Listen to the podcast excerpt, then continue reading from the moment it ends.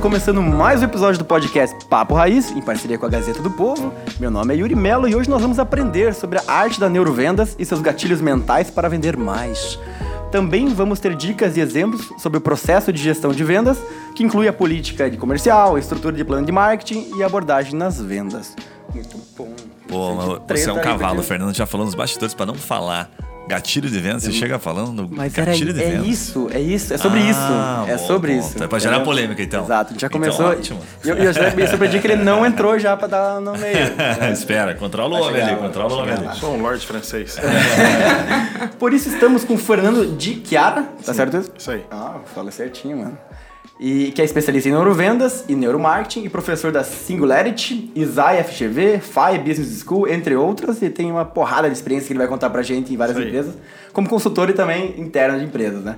E também temos a Lívia Alves, que é head de sales na Ponto Mais, que tem mais de 300 colaboradores e mais de 75 pessoas no time de vendas. E ela também é professora de liderança e vendas na Conquer e é mentora de carreiras e gestão de vendas. Então, Fernando, 18 mil clientes e 900 mil usuários da Mais? plataforma. Olha os big 900 numbers da mil. Ponto Mais aí. Tem gente Mas, aí, né? Seja é, bem-vindo, galera. Quase um obrigado. É isso. Bom demais. Muito bom. E também temos o Guilherme Barbosa, que também é famoso por ser comprador compulsivo, especialista em vender o almoço para pagar a janta. Ah, Seja bem-vindo. Guilherme. As Adorei. meninas estão cada vez melhor com essa Ah, apresentação quanto tempo aqui. você levou pra pensar nessa brincadeira? 15 segundos. Ah, É, 15 a 30. 15 a 30. Então, assim, vamos, vamos, vamos ver se a gente aprende a vender alguma coisinha aqui hoje, porque estamos precisando. Muito bom. Na verdade, até é, você falou de gatilhos mentais, a gente conversou um pouquinho nos bastidores e eu queria que você. Des... Vamos lá. Você falou de neuro... A gente falou muito de neurolinguística, e para quem está ouvindo, talvez é, esse seja um tema muito conhecido em vendas, mas é, uma das coisas que a gente mais curte no Papo Raiz é desconstruir o que a galera acredita, assim, né? Então, você Faremos tem no- 26 faremos anos novos inimigos aqui, então. Cara, vamos começar já fazendo uma treta aqui, que acho que é a parte manda. mais divertida. É isso aí. O que que a neurolinguística, é, quais são os principais conceitos que as pessoas entendem errado ou que não entendem sobre neurolinguística ou que não conseguem aplicar na prática e que acham que é universal às vezes? É, então, é muito legal estar aqui, bacana, Lívia, prazer estar com você aqui. Pessoal, a grande questão é que a programação neurolinguística, né, você usa a neurolinguística para programar as pessoas, né, e a programação, a colocação da informação, ela é muito mais complexa do que simplesmente a gente absorver a partir daquilo. E a questão é que não tem ciência envolvida. Né? No meta-espelhamento, que é a base sistêmica de todo o processo cognitivo da programação neurolinguística, ele não tem comprovação científica. Não é porque eu estudo nas mesmas escolas, faço as mesmas coisas, que eu chego, teoricamente, nos mesmos resultados. É claro que eu estou sendo aqui reducionista, nós vamos ficar falando uma hora sobre conceituação de programação neurolinguística. Mas, para vocês terem uma ideia, o meta-espelhamento configura a base né, de todo o processo neurolinguístico. Então, é, como é que você vai programar alguém com base na expectativa de ter os mesmos resultados que outros? Se nós, etimologicamente, somos indivíduos, né? etimologicamente é estudo da origem das palavras. O que, que significa indivíduos? Indivíduos vêm de indivisos, que são indivisíveis. Então, é claro que a gente pode aprender com a experiência dos outros. Com certeza. Mas a partir daí você mudar um comportamento nas pessoas é que não vira chave. Né? A neurociência por si não. A neurociência entende o processo de mudança de comportamento, entende o processo de comportamento. E definitivamente nós interferimos no processo de tomada de decisão. E em vendas isso é o grande, a grande questão, é você ajudar o teu cliente a tomar melhores decisões, obviamente, a seu favor. Cara, quando eu fiz esse curso de PNL, você já fez esse curso de PNL? Aham. Uma das coisas que eu achava mais engraçado é aquele conceito de rapport, né? Sim. Que é, é como, não sei se a tradução é espelhamento mesmo, mas é, um pouco é, disso, é, um- né? é um espelhamento, né? E daí eu achava isso super engraçado, assim, que é bem isso que, que o Fernando Mas tocou, na, assim. na, fala do Fernando, eu fiquei com. Me corri se eu estiver errado, uma Por linha de raciocínio mais simplificada, como leigo mesmo. Aquilo que a gente acha que, porra, botei um gatilho no cara, o cara caiu ali, na verdade, o cara Não, já então, estava programado para aquilo você- e a gente achou que era um puta vendedor. É mais que ou menos isso que você resumiu, né? Se você vira a perna, assim, você tá conversando com o cara, você cruza a perna É. junto, daí você fica com o teu ombro encostado, assim, cara, esse cara vai comprar de você certeza. Funciona. É, então, as microexpressões. Existem vários estudos, né? O professor Paul Ekman, que fez um estudo grave, grande e super agravado com relação às microexpressões faciais, né? E ele fez um estudo por 40 anos. Ele é um antropólogo. Então, você imagina, um antropólogo estudando 40 anos. Ele estudou os brasileiros, estu- estudou os australianos, chineses. E o que, que acontece? Ele chegou numa resposta de que todo mundo, sem exceção, reage das mesmas formas, não conscientemente, aos impactos. Por exemplo, se eu apresentar aqui para você um espetinho de grilo, talvez você nunca tenha ido para a China, você vai falar, Nojento isso, né? A mesma coisa acontece na expressão facial de um chinês se eu apresentar um prato de arroz com feijão. Caraca. Então, ou seja, as pessoas reagem emocionalmente às mesmas coisas.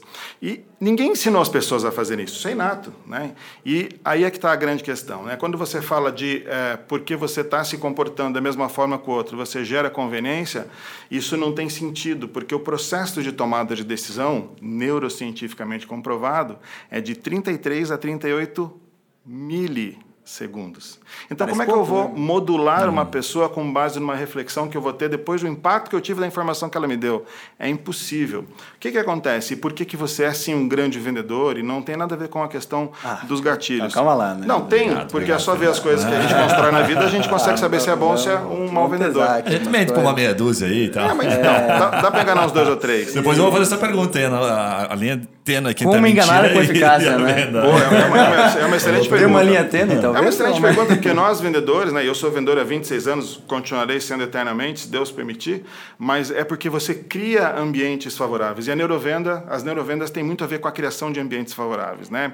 Você precisa criar um ambiente favorável. Então você vai no site da empresa, por que, que eles têm tantos milhões de clientes? Ou tantos mil clientes, né, e tantos milhões de usuários, enfim. Porque o ambiente é favorável. E a neurociência passa por isso também. Veja, nós temos instruções genéticas, a gente vem programado geneticamente para ser líder. Ela fala de liderança, por exemplo. E aí, quantos por cento das pessoas são? Você imagina se na natureza pegasse todos nós que fôssemos, e todos vocês que estão ouvindo, que estão vendo, e fosse todo mundo líder. O que que ser a sociedade? Uma guerra, porque todo mundo ia disputar com todo mundo. Então a natureza, muito sabiamente, fez o quê? Poucos líderes e muitos liderados. Isso é ruim? Óbvio que não, né? Óbvio que não. Mas significa que isso é determinístico? Que porque a tua genética fala assim, não, você vai ser um liderado, você será? Não. Então, o legal da neurociência é isso, é que ela explica cientificamente. Então, pegaram lá nos Estados Unidos, só para vocês terem uma ideia, porque o nosso DNA é constituído de 10 milhões de snaps, que são aquelas adenina, timina, guanina, sabe que grudam no outro lá naquela, naquela cordinha, né? Um deles é, tem um número, né? E ele é determinístico para que você seja líder genético. Então, como é que a gente soube disso? Você estudou as matilhas de lobos machos alfa, fêmea, aquela coisa arada toda, você identificou aquele gene no mapeamento genético. Então, pô, quem tem esse gene é um, é um animal mais violento, ele é mais forte, ele vai mais para cima, ele é mais impetuoso. Beleza, vamos pegar as pessoas então e vamos fazer essa análise.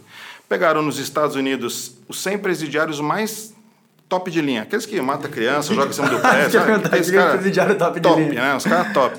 Caraca. E foram pegar, então, passaram um swab, que é um cotonete na bochecha, para fazer análise genética. Eu pergunto para vocês, desses 100 presidiários, quantos tinham, de fato, esse DNA para ser um líder inato, para ser um líder geneticamente falando? Caraca, tem, tem- nem sei a conexão de um líder inato com um É um cara líder genético. criminoso né? O cara, maluco. é, porque, a- por quê? Porque a, liderança ela prescinde de um pouco mais de impetuosidade. Na natureza, um pouco mais de violência. Você já viu um lobo, quando ele vai comer, o lobo macho alfa, quando ele vai comer? Ele come primeiro que todo mundo. Se alguém chegar perto, ele dá uma porrada no cara e o cara sai. Aí é violento. Viu, Guilherme, ele é um animal mais forte, mais violento, com mais testosterona. Isso faz tudo com que ele Mas os seja um criminosos, todos eles tinham esse gene? Então, quantos de 0 a, de, de zero a 100, quantos tinham esse gene para ser realmente um líder? Sei lá. O que, Cara, que você acha dele? Uns 10? Não, eu acho que é a maioria. Acho que é a maioria. É, são- 80%. são os caras top. Eu acho que uns Só os 80%. Só os top. Puta, não faço ideia. Boa. Cinco, para economizar serviço. Cinco. Cinco pessoas. Os outros 90 e você fala assim, tá, mas peraí, se cinco eram geneticamente programados para ter essa impetuosidade, essa força, essa projeção toda de testosterona, e os outros 95? Ah, São só malucos mesmo. não.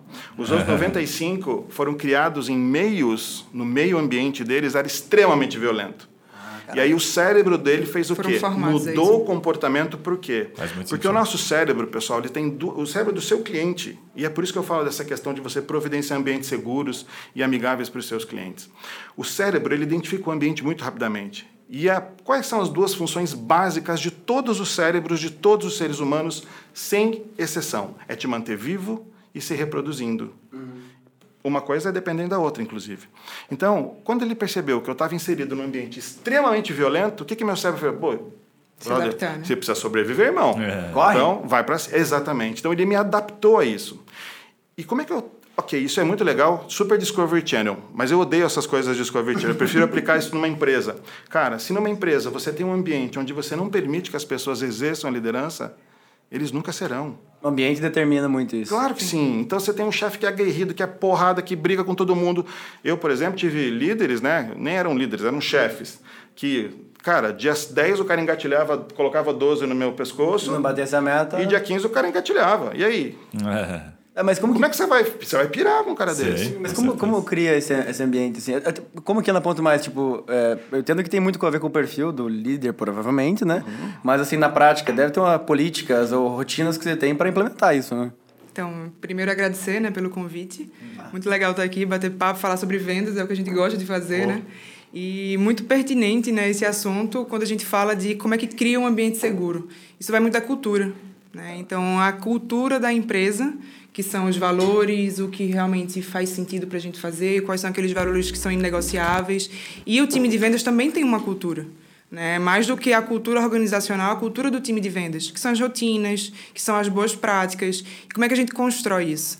É, acho que a gente vai falar muito sobre isso aqui, mas acho que o princípio fundamental de um- uma boa equipe é uma boa liderança. É você trabalhar muito com gestão humanizada, sabendo que você está trabalhando com pessoas. No fim das contas, o meu cliente lá na ponta ele é uma pessoa, o CEO da empresa é uma pessoa, o vendedor é uma pessoa, eu sou uma pessoa, então somos pessoas fazendo negócios com pessoas. Então, o princípio de tudo parte vou fazer da. uma, vou fazer uma pergunta daí. pra gente começar a destrinchar esse, essa situação ali, né? Tem aquela. Já entrando nas perguntas um pouco mais polêmicas, assim, que são aquelas máximas de mercado que vocês Sim. desconstruíram pra gente, né? Tem uma máxima de mercado que é bem comum. Você fala, puta, tem um baita vendedor aqui na empresa. Aí ouvi o podcast de vocês, achei que tinha que dar realmente a, né, a a oportunidade de liderar. Puta, perdi um bom vendedor e ganhei um péssimo Péssimo gerente. Cara, isso acontece direto. E aí, como é que a gente sabe o vendedor, então, que tem perfil de líder, né? É um ambiente que eu tenho que criar, o que, que eu vejo nele, né? E como é que eu faço esse processo? O que que eu, como é que eu, eu diminuo, minimizo o meu risco? Muito bom. É, Vou começar pelo inclusive, segredo do milhão, viu? Inclusive, acontece muito do, do melhor vendedor ser promovido a um líder e ser um péssimo líder. Primeiras características que a gente analisa, pelo menos eu, né, particularmente falando, é o quanto ele se dispõe do tempo dele para ajudar os outros membros da equipe. Porque liderar é servir. Então, o quanto ele está ali ajudando a outra pessoa também a bater meta. Porque se ele é o melhor vendedor, ele bate meta todos os meses. Como é que ele ajuda a equipe também a bater meta? A conversar com um vendedor que está com uma baixa performance e ajudar esse vendedor a subir de performance. E não deixa isso só na mão do líder, só na mão do gerente, do coordenador, do diretor, da empresa, do RH, de treinar aquele vendedor. O quanto ele dispõe de tempo para isso. A gente consegue ver no comportamental do dia a dia. diz naturalmente, né? Quanto diz Sim, natural dele, né? Sim, sim. E isso no dia a dia fica muito evidente. Se é um vendedor que está preocupado só com a meta dele ou se ele coloca a meta do time em primeiro lugar. Porque o papel do líder, quem está na frente de um time, é colocar a meta da empresa em primeiro lugar. A meta da Lívia não é a meta do time de vendas, é a meta da Ponto Mais. É o que a Ponto Mais quer entregar lá no final do ano. Então é para isso que eu vou trabalhar e é para isso que os meus líderes e os meus liderados têm que trabalhar também. Então a gente começa a perceber os comportamentos do time, se tem perfis que são voltados ao apoio, ao desenvolvimento de novas pessoas, porque a minha maior função é desenvolver novos líderes. Como é que a gente faz isso? Então é, é comportamental, a gente consegue analisar se um bom vendedor ele também pode ser um bom líder. E também dá para desenvolver, porque é muita técnica, é muita ciência, e aí é, a pessoa está disposta a passar por esse processo de transformação. De dizer, vem cá, tu quer ser líder? Quero.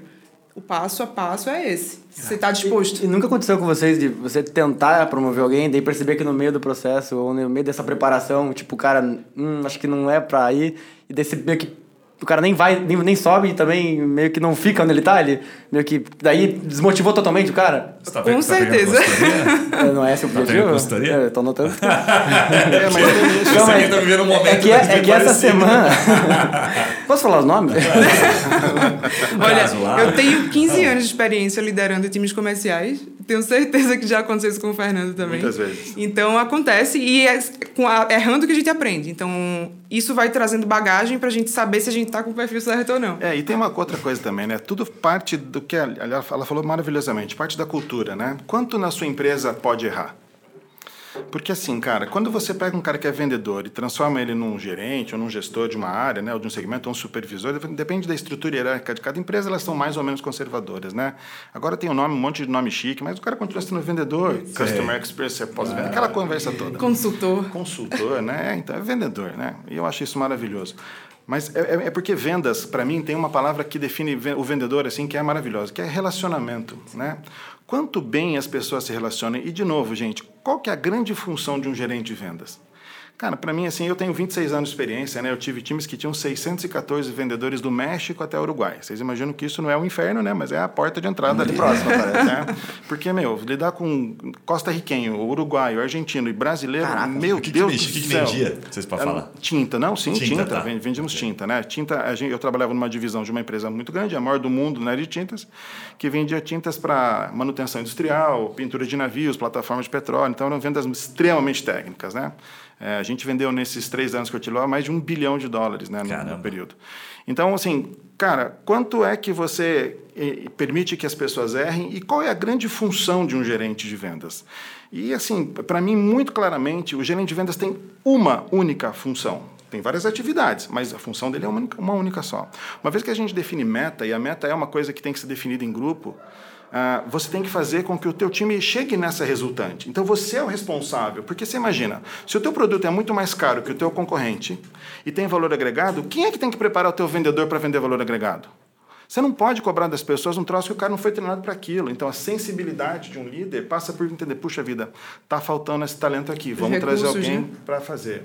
Se o teu produto não está dando fit com o mercado, porque ele foi definido por uma área técnica, e o teu produto não dá fit, porque o teu concorrente tem um produto que dá fit e é muito mais barato, o que, que o gerente de vendas tem que fazer? Encher o saco do vendedor? É óbvio que não. Ele tem que subir a barra, falar com a diretoria e falar, gente, vamos adequar esse produto. Então, é assim, os caras são condicionados por uma falta de vivência acadêmica e por uma falta de vivência experimental, de fazer com que as coisas vão no push, na pressão e esquecem que, cara, não depende só do vendedor. E aí eu vou botar mais uma cereja nesse bolo. É. Vendedor bom não ganha comissão. Oh, como é, como é que é essa história aí, rapaz? É, Gostei é disso isso. aí. Calma aí, podemos abolir isso hoje já aqui Fale-me mais sobre é, isso. Então, tem que chamar. é, então, é, é, essa é uma discussão muito, muito séria, né? Que eu, eu tive a oportunidade e o privilégio de trabalhar em muitas empresas grandes e, cara, todo o processo que tinha comissão envolvida, quando a gente migrava para um salário fixo digno. Ó, Vitão, você tem que escutar isso aqui, mano. Ah, Vitão aqui é o nosso Vitão diretor comercial. Passou na hora certa, ah, velho. Depois te manda o podcast depois... Passou na hora certa. Só queria dizer que a comissão foi abolida, mano. Mas depois eu explico, depois eu explico. O consultor aqui mandou abolir, velho. É. Polêmica total agora. É, não, é, é, muito legal isso, porque se você for pensar, né, por que, que todo mundo ganha salário na empresa e o vendedor tem que se matar para ganhar o salário? Por, por quê? Será que o que é dinheiro que movimenta esse cara? De verdade? Segundo dados da Associação Brasileira de Recursos Humanos, não é salário que movimenta as pessoas, ou mais, que mantém as pessoas, que retém as pessoas no, no, na sua empresa. Você sabe qual é a primeira característica que retém um bom talento na sua empresa? Um bom ambiente de trabalho. Cultura. E aí você pega um bom ambiente de trabalho, bota um, um gerente pirata que fica enchendo o saco de todo mundo, pressionando, pressionando, pressionando. O que, que acontece com aquele cara lá na ponta? A neurociência explica. Quando você tem medo envolvido numa relação é, qualquer, quais são as quatro reações que os seres humanos têm? Se você está com medo, não precisa nem ser, nem ser cientista aqui, mas vamos lá. Primeira reação ao medo, a luta. Você vê um leão vir na sua direção, você tem duas alternativas na sua cabeça. Se você luta, você foge. Ou é. trava. Ou trava, que é a terceira. Mas tem a quarta reação. E que é aquela que eu falo, que a neurociência traz e que ninguém está observando e que precisa muito ser observada para que a gente tenha um time desse jeito que ela está desenhando que é o acolhimento. Lembra quando você era criança, tinha pesadelo? Onde é que você ia quando você tinha pesadelo? Cama, cama, cama da mãe, né? Opa, cama da mãe. Que lugar mais seguro do universo. Até hoje a sua mãe remete a essa imagem Colo de segurança. É, claro que sim. Então, cara, quanto acolhedor é o seu gestor? Por quê? Porque quando eu ativo a ínsula, vou falar de partes aí do cérebro, quando eu ativo a ínsula, libera uma série de neurotransmissores e hormônios. Um deles, por exemplo, é o cortisol, que é o hormônio do estresse. É o neurotransmissor, é o hormônio do estresse. Ele, ele é, é, por uma glândula. Então, ele é um hormônio. Ele faz o que com você? Ele faz, ele começa a ativar o seu coração. Escuta aí, ó, pessoal.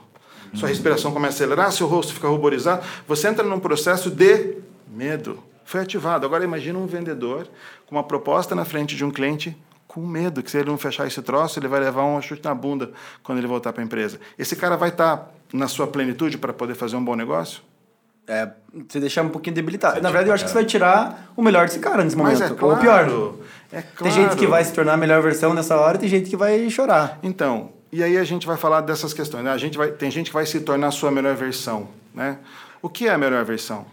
É, eu acho que assim, o cara quando ele tá num momento de, de pressão, ele tem que, tipo, ir pro seu, seu ambiente mais, é, seria natural, assim. Boa, mas né? o ambiente natural, quando a Tipo, gente. Se o cara é medroso, nessa hora ele vai ser muito medroso. Se o cara Então. é corajoso, ele vai ser muito corajoso. Então, mas você vê que interessante, né? E aí é legal porque a gente estuda a biologia, né? Falar de neurociência e de sociais da biologia humana é difícil.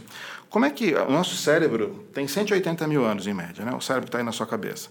A agricultura tem 16 mil. Durante mais de 150 mil anos, 160 mil anos, nós fomos caçadores e coletores. É isso. Há 16 mil anos no tempo é um segundo de um relógio.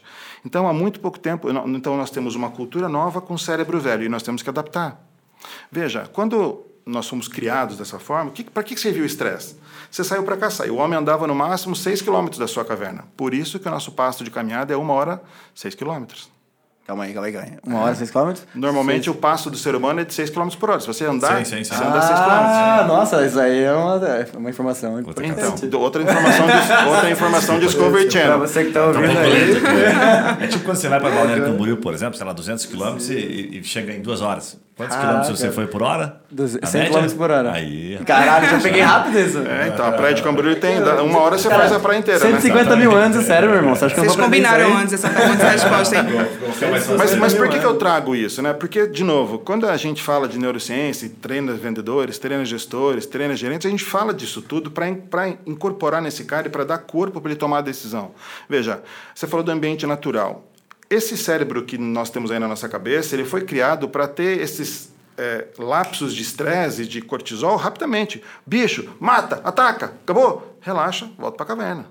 Hoje você acorda atrasado, está estressado. Você vai para o seu emprego, está estressado. Chega lá, seu chefe te só que você está estressado. Seu cliente não responde tempo, você está estressado. Você chega em casa, sua mulher e seu marido vão brigar com você. Sua filha, seu filho... Cara, nós não fomos naturalmente preparados para isso. Isso está mitigando demais a nossa qualidade de vida. E o grande mal do século, segundo o professor Augusto Cury, é essa dessa ansiedade, que é o medo do futuro. Por que você tem medo do futuro? Porque você sabe que amanhã vai ser um estresse do caramba. De novo, de no... e a gente nunca se livra disso. Então, um bom gestor tem essa área de descompressão nas empresas, onde ele sim, o estresse é importante, a pressão é importante, mas a gente aprende a viver com isso de uma maneira a não viver em constante ameaça. E é esse o grande ponto. Bastante sentido. Faz sentido pra caramba. E, e até para entender um pouquinho da, da política de vocês lá, da Ponto Mais. É, vocês têm 75 pessoas no time. Isso. Como que é dividido o time, assim, em, em tamanhos de time, em áreas, em foco, gestor? Como que é a estrutura, vamos dizer assim, hierárquica? E como que é estruturado, tipo, as principais rotinas desses times? Legal. A gente tem hoje um time de vendas, né, que a gente chama de vendas diretas e vendas indiretas. As vendas diretas, né, com time de inside sales, times de inbound, times de expansão. No vendas indiretas, a gente tem todos os canais e os parceiros que vendem ponto mais. É, dentro do time de estrutura de venda direta, a gente tem quatro coordenações, né? então são 14 mais ou menos vendedores por cada time, para que também o, o, o coordenador ele tenha esse tempo saudável de liderança com o seu liderado.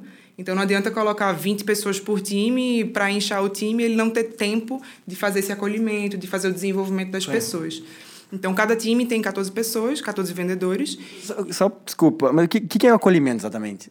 Tipo assim, porque a palavra entendi, mas no dia a dia, o que é fazer esse acolhimento? É o desenvolvimento, né? É quando você está no one on one, você entender que ali é o momento de escuta.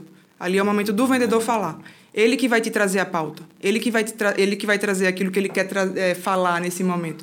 O que é que dói para ele? O que é que tá bom? O que é que não tá bom? Quais são as sugestões? Quais são as melhorias que a gente pode aplicar? No momento do feedback, quando o coordenador que chama, né, ou, qualquer pessoa que tenha exerça a liderança chama um liderado, ou o liderado chama o líder para um feedback, é o momento de quem marcou esse feedback. Então, é o momento da gente falar, de, de trazer um ponto de melhoria, ou de, de realmente falar o que ele fez de tão bom e replicar isso com a equipe. É, eu, particularmente, gosto muito de elogiar em público e corrigir em particular. Sei que tem empresas que trabalham no- em outros Rainha da Inglaterra modelos. usava essa estratégia. É. Mas eu gosto de trabalhar assim, porque eu não gosto de expor as pessoas. Então, assim, A cultura da empresa funciona assim, no caso. funciona assim. Então, eu acho que as pessoas elas se sentem muito mais à vontade de sugerir. De ter um momento ali onde ela sabe que ela pode falar, que não vai ser julgada, não vai ter certo, não vai ter errado. Então, muitas ações que a gente tem dentro do time de campanhas, de promoções, o time sugere. Legal. A gente E- traz o time para a mesa. Mas eu, fiquei com uma, eu tenho uma curiosidade aqui, maninho, que acho que conecta com essa questão da estruturação dos times, e o Fernando acho que pode colaborar. Teve um determinado momento, até acho que não sei se, se eu estou falando besteira, talvez não esteja mais tão em alta, que é do Receita Previsível, né? Todo mundo, Sim. você tem que ler o Receita Máquina de Previsível, vendas. Né? Máquina de vendas. Como construir uma máquina de vendas. Ross lá. Eu fui até na palestra dele na RD, mas então eu vou fazer uma reclamação se ele estiver ouvindo aqui, porque Certeza. eu fui na palestra dele, mas ele falou exatamente só o que estava no livro. Eu falei, poxa, Eu já li o livro, né? coisa Seria melhor ele fazer aquela leitura Cara, conjunta, né? Fazer puto lá na RD, mas foi animal. Assim, É porque né? foi o clube do livro. Ah, é verdade. sei Você, lá, você foi na assim, palestra errada. O cara pegou os slides e foi falando. Assim, eu falei, ah, Você lembra cara, qual era o tema tá- da palestra? Não, eu lembro, né? Era, era- não era a leitura do Tava livro bem, dele? inclusive. Mas a pergunta é o O seguinte... hipercrescimento é um pouquinho melhor. O hipercrescimento é um pouquinho mais É é dele também? Olhar, É dele também. Você vai O que acontece? É, existe uma, uma estrutura, porque no fundo as pessoas querem, né, tipo, assim, uma receita de bolo.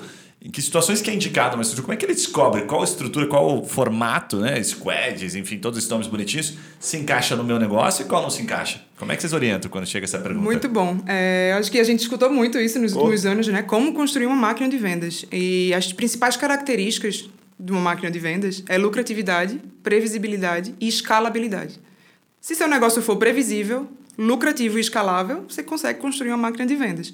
Não é tão simples assim, não é uma receita de bolo, mas existem as boas práticas que trazem, porque o Receita Previsível ele traz muito da estrutura do time de vendas. Quem faz o quê? Porque no passado o vendedor fazia tudo. Prospectava, qualificava, vendia, fazia o pós-venda. No outro dia estava lá na, em outra porta, batendo na porta, prospectando, qualificando, vendendo, fazendo pós-venda. E muitas vezes fazendo marketing também. Então, o Receita Previsível ele traz muito da estrutura. Quebrou um de pouco quem faz isso, o quê? né? Isso. É. Então aí começou a vir SDR, BDR, LDR, para fazer o eu só quê? conheço o SDR dessa lista aí. BDR não é aquele negócio da bolsa lá? Então... o BDR é o Business Development, que faz a prospecção ativa do outbound. O SDR, que é o Sales Development, ele faz o, a prospecção do lead que é gerado pelo marketing. O glossário então, na, na existe essa aqui do diferença. episódio, né? E foi E isso o LDR?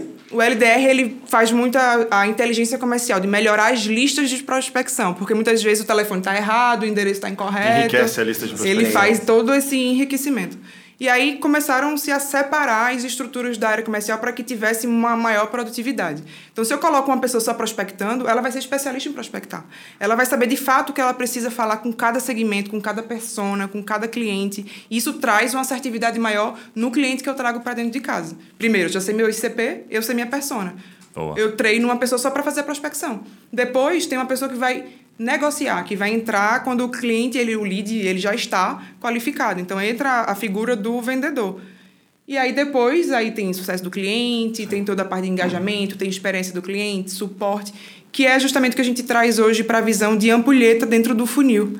Legal. Que antes o funil era aquele funil de quali é, prospectei, vendi Sim. e ele Era que se vire agora dentro né? de casa. Não, agora Por a gente traz uma escala maior.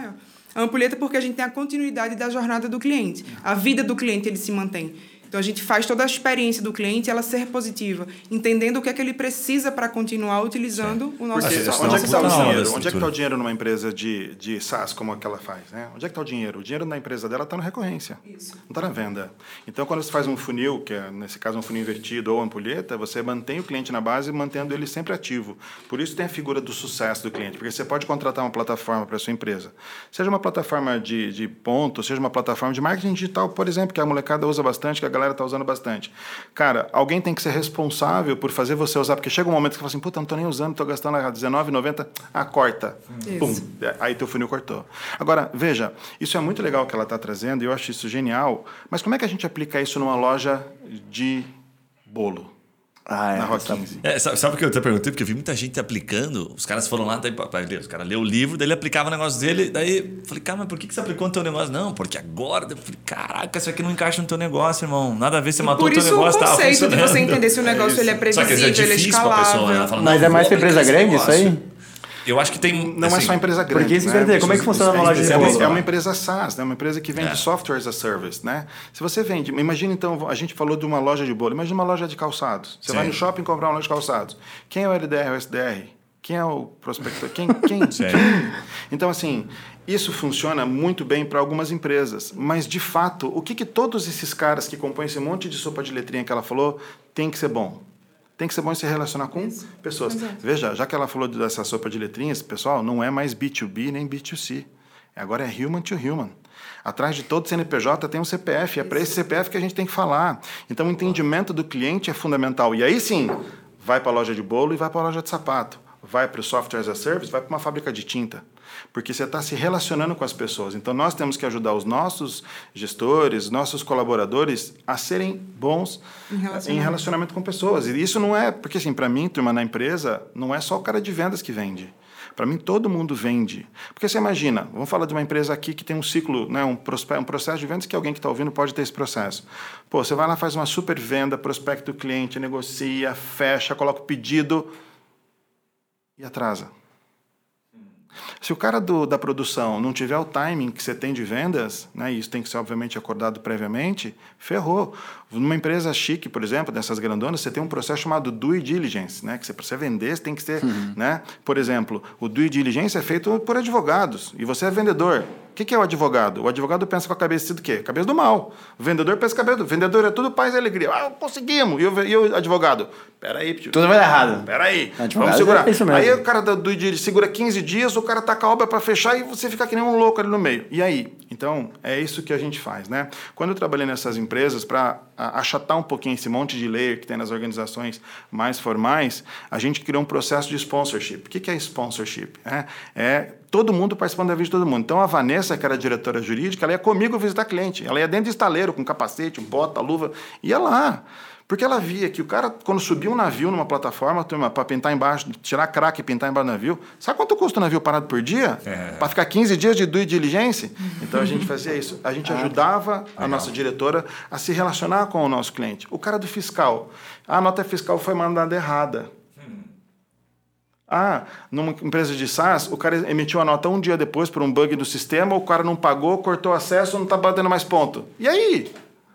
Entendeu? Então, tudo isso tem que ser aju- ajustado do ponto de vista do relacionamento. Quem é que é? O Walton falava, o Sam Walton, né, dono do Walmart, falava isso. Quem é o chefe de todo mundo aqui? Cliente. Cliente, claro. cliente. Então, todo mundo tem que trabalhar com o drive de cliente. E as empresas têm pouca ou nenhuma habilidade para isso ainda. Qu- Quais, quais são as principais dicas que você dá para esses caras lojistas, assim, varejistas? Tipo assim, vamos pegar uma empresa normal, né? Uma loja de sapato. É, tipo assim, o cara, ele não tem essa... Uma hamburgueria, assim, por exemplo. Hamburgueria. É uma hamburgueria. Vai lá. É que ele tá querendo fazer uma consulta, ele tá com vergonha de dizer a verdade. É, eu tenho, lá, eu tenho uma empresa, eu consulta. queria vender, porque hoje eu só trabalho, Então, eu eu vendo. treinei, os, eu treinei, eu treinei os garçons do Coco Bambu. Os garçons do Coco Bambu são É, os melhores então, vendedores do Brasil. Vamos falar desse exemplo específico. O que, que você ensinou para os vendedores do coco bambu? A oferecer o produto. Perfeito. Não, mas quais são as principais dicas pro cara que nunca pensou nisso? Tipo, é, parece que tem uma coisa assim que é estrutural, porque se não for meio cultural vender, é, tipo assim, se o gerente nem pensa nisso, como é que vai traduzir? Não adianta contratar um Você sabe consultor que- para dar um treinamento pro garçom se o gerente ele não vende, né? Então, Cara, tipo, eu- quais eu- são as principais mudanças que tem que fazer numa empresa Eu, ser mais adoro quando me vendedora? fazem, eu adoro quando me fazem essa pergunta, e eu acho que você até vai concordar, talvez concorde comigo. Uma vez, uma tia minha falou assim, filho, porque italiano né, chama todo mundo de filho, né? E eu, minha família é siciliana, por isso que é de Chiara. Minha tia veio assim, minha tia já mais idosa veio e falou assim, filho, vi um filme que é que nem você. Hum. Falei, nossa, tia, que filme que você viu? O Lobo de Wall Street. Eu falei, Jesus Não sei se é um amado, tia." elogio ou um xingamento, né? Para mim, honestamente, para mim é um pior de todos os xingamentos que ela podia me dar, né? Porque meu, quem é vendedor, quem trabalha com vendas, na boa, eu sou extremamente ético e eu eu mapeei 18 qualificações chaves de um vendedor de alta performance. A 13 não ah, coincidentemente, a 13 é, cara, valores não são negociáveis. Ela falou exatamente essa frase. Cara, não se negocia valor. Então você fala para mim que fechar um negócio com cocaína, uísque e prostituição é um cara bom de vendas? Não, ele não é. Ele é um oportunista salafrário, e eu não sou esse cara. Então, nas organizações que eu trabalhei, só para contextualizar, para responder sua pergunta. Tranquilo. Eu trabalhava no mercado naval, num governo que configurou-se por, por, por- por, é, uma série de problemas aí de, de ética, vamos colocar dessa forma. Cara, os meus vendedores tinham autorização para pintar de vermelho no pipeline, que é uma planilha do Excel que tem os seus projetos. Pintou de vermelho, eu nem perguntava mais, aquele número saía imediatamente do número dele. Eu sabia o que ele tinha colocado, ele tinha sofrido uma pressão por bribery, que é corrupção, propina. Então, eu dava treinamento a cada seis meses assinado no livro de presença para os meus vendedores com relação à ética. Então, assim, cara, vamos lá. Na questão dos vendedores de restaurantes. Eu só queria apontar uma coisa. Talvez Diga lá. tenha visto a semelhança com o DiCaprio. Ah, Você é sabe verdade, que eu nunca cara. pensei, talvez seja a cor É, dos olhos. acho que é uma questão aí, você tá querendo de ponto de vista. Meu amigo, essa- Essa só foi bem boa. É que ele não me viu de pé Ele, ele que enxergou isso. A tia pensou, não, viu um filme que parece com você. Abre o coração. Mas então, aí, do ponto de vista dessa questão da ética, vamos lá, né? Por que, que o seu vendedor não pergunta para o seu cliente o que ele gosta mais? Porque dá trabalho, não é fácil. Por que não é fácil? Porque não é um hábito. Então, tudo que não é um hábito é uma dor. Por exemplo, eu moro ali pertinho do Parque Barigui. Eu moro dentro do Parque Barigui, particularmente. 5 horas da manhã, no frio de 10 graus negativo, tem gente correndo no Parque Barigui, gente.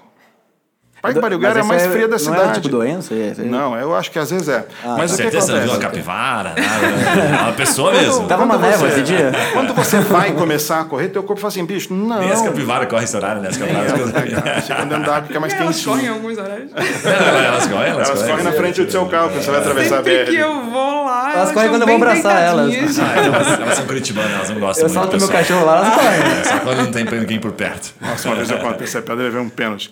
Mas, o, mas então o que acontece? Não é um hábito. Né? Então, para você poder treinar os seus vendedores, os seus garçons a torná-los bons vendedores, você tem que habituá-los a fazer isso. Então, você tem que promover um ambiente que eles que agrade a eles fazer isso. Né? Então, você tem que criar um senso de pertencimento, um senso de grupo, porque se você te estabelecer metas individuais, o cara vai lutar pela sua meta e sabe quando que ele vai contribuir com o time? Nunca. É por isso que quando você faz campanha de venda, sempre tem o mesmo cara que ganha todo ano.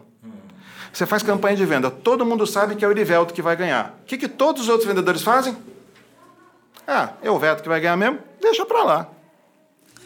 Cara, você me lembrou de uma história, uma vez, deixa eu contar essa rapidinho. Eu trabalhava na indústria da- das bebidas alcoólicas e tem indústrias muito grandes, já de Brasil, Perdão Ricardo, são empresas né, multinacionais, assim, gigantescas. E aí teve um- uma vez porra, um grande diretor veio visitar a gente, a gente foi almoçar, aquele famoso almoço que não é de graça e tal, que depois a, a conta vinha, né? E ele contando, pô, essa semana demitimos um cara lá na empresa, puta merda, o cara era um bom vendedor, mas puta, o cara deu uma pisada na bola, demitimos um cara, mas o que aconteceu e tal? O cara queria falar, não, o cara vendeu demais. É, nas últimas Vendeu duas demais? semanas. Escuta a história. Vendeu demais e aí tivemos que mandar o cara embora. Daí Eu, pô, que história é essa? Vendeu demais? Como é que é isso? Ele falou: não, não, cara, vou explicar. Esse cara vendeu demais aquilo que estava em promoção. Eles tinham, não, né, lançaram lá uma promoção, e aí tem essa jogada também dentro das empresas. E, e teve um período, o Fernando é puta, bem mais maduro que a gente, deve lembrar que existia o tal do, mesmo. do mix. Ele não tá. Tá pau, É, né? sabe o mix Ele lá? chamou de Agora- Leonardo DiCaprio e Bata, agora ele foi. Quando ele me chama de Tá Ricardo, agora me chama de. Ah, pô, mas é um Richard Gere, vai. Você mas tem que é, escolher linha aí pro cara. mas esse mix. que você está falando agora, modernamente, agora chama esteira de produtos. Olha aí. Ah, não, não, não, mix não. Eu, acho que tinha um nome assim que era, era o Flex, minto, era o Flex. Que você vendia com margem bastante em alguns clientes para você gastar toda a tua margem em outro. Então o cara podia quase que zerar. Tipo boi de piranha. Isso é exatamente o boi de Exatamente. Não sei mais tem essas grandes empresas hoje, mas não sei. Daí, o que acontece? O cara completou a história. Ele falou assim, ó. Ele explicou, né? deu uma aula pra gente. Ele falou, cara, quando você lança produtos de promoção, você tem um catálogo, você tem uma promoção. A promoção serve como chamariz. Para as- grandes empresas inteligentes, elas, puta, elas servem o chamariz como você, pô, sei lá, o Condor fez uma promoção. Quando não quer que você vá lá e só compre o encarte, senão você tá, ele tá ferrado, porque a margem dele reduz pra caramba. Perfeito. Ele traz você para vender o produto bom. Ele O cara me explicou, nunca lá. mais esqueci. Ele falou, então, o pior vendedor é aquele que só consegue vender a promoção. Pô, o cara foi e só vendeu a porra da promoção. Ele deu um baita de um prejuízo para a empresa. E vendedores que venderam menos que ele geraram muito mais lucro. Ah, mas os aí caras eu puxaram pergunto- a promoção Mas, mas será que não foi erro Culpa da de, é, erro da empresa? Culpa, culpa de quem? Pode ter sido. É o erro da empresa, na minha opinião. quem? Ah, mas aí é Ele falta de gestão. a venda com promoção. Esse cara já vinha nesse ciclo, assim, tipo, É, sabe quando o cara é ser. preguiçoso? Porque nessa época tinha positivação, né? Então, só, Ah, você tem que, você puxa esse aqui, vai ter que positivar dois, três produtos novos. Então, Dependendo da campanha que isso, lança, né? você leva o vendedor para um sentido totalmente contrário do que aquilo que a gente espera. É o Mas, foi- mas é o estímulo que você dá pra ele, não é? Tipo assim, É, você, o você gestor é o ele- estímulo que É. o gestor dá- traz. Então, assim, algumas campanhas elas conseguem ter. Eu vou usar a palavra gatilhos, eu sei que, que não deveria, mas vou. Ah, Existe gatilho. Algumas claro existe gatilho. campanhas. Inclusive no revólver existe gatilho. Algumas campanhas têm gatilhos específicos para fazer com que mais pessoas tenham chances de ganhar. Sim. Não só aquele vendedor que a gente acha, ó, aquele vendedor que vai ganhar todas as campanhas. Existem campanhas que podem ser feitas que tenham gatilhos que outras pessoas também ganhem. Tipo, o cara vender, mas ele, ele contribui pra meta do time, algo assim? É, mas então, tá vendo a história da comissão? É, por que que na comissão ah, não bicho, mas aí, ó, se o cara vai ganhar comissão, pensa que você ganha um real para cada produto vendido. Você não vai vender um monte desse produto que você ganha um real? Eu vou vender Aquele todos produto eles. que você Eu ganha vou vender 30, esse. você vai vender? Lógico que não. Porque você não faz parte da empresa, você faz parte do eu empresa. Você tem que vir a ver o seu, bicho. Senão chega dia 30, você tem que pagar suas contas. E aí que está o desrespeito com, a, com, o profissional de vendas. É um desrespeito, é um desrespeito. A gente tem que entender que esse cara custa X para a empresa. Quanto esse cara. O vendedor é caro ou é barato? Quem faz essa conta? Quanto custa um vendedor na sua empresa? Se esse cara traz muito dinheiro, dinheiro novo, ou traz muito dinheiro, esse cara é um cara baratíssimo. Sobe o salário do cara. Entendeu? Mas o salário, ele tem que contar com aquilo. Aí as pessoas me perguntam: ah, mas e se ele não vender? Preciso responder? É. Bicho. Roda, né? Roda. O mundo, às vezes, um chute na bunda te faz até andar para frente. É meio mas, mas como é que você motiva o cara daí? É, Motivação tipo, é... é 3%, brother. Hum, e o resto? 97% é disciplina. Mas como é que tira a disciplina desse cara? Como é que você faz disciplina? Como é que você faz as coisas virar hábito? Como é que você aprende a nadar? E a andar? E a correr? E a pensar. Mas nem contrata certo, Fernando? Contrata-se sempre por comportamento. Tá. E, eu, como, assim, eu até eu botei aqui na pauta. Eu vou fazendo, eu tenho pergunta pra caramba Não, aqui. Ficha. Contrata o vendedor cheio de vício ou treino do zero? O que, que geralmente é a instrução, né? Tem um cara que precisa ser o técnico e tal, porque a gente olha para comportamento, concordo com você. Mas e aí? O que, que é melhor? Então, aí, ó. É na empresa? Você é, nasceu sabendo alguma coisa na sua vida? Ah, Até hoje ele tá, tá, com dificuldade de saber alguma coisa. Você não aprendeu tudo que você sabe? É, então, é. veja, como é que acontece o processo, né? Uh, a gente não faz nada se não tiver uma memória associativa. E aí eu vou entrar no meu negócio de neurociência aqui para explicar para você. Eu tenho uma bicicleta elétrica para te vender por 5 mil reais. Quer comprar uma bicicleta elétrica? 5 mil. 5 mil. Mas baixar meio preço até como, mas 5 mil, mil. mim tá meio salgado. Quer ou não quer? não. Agora, pegar, então, pegar largar. O que, que aconteceu com ele? Né? Hum. Não, não é que ele está errado, ele está super certo e o cérebro dele foi preparado para isso. E eu sabia que essa ia ser a resposta dele. Da barganhar. Uma bicicleta elétrica custa 10 mil reais. Você perdeu um negócio, você perdeu um negócio que vale 10 por 5. Você acabou de perder. Por que, que você perdeu o negócio? Porque você é um cara burro? Óbvio que não. Sim, é, é, porque não, você não, não, tem nenhuma memória associativa. Agora eu vou te fazer a mesma pergunta.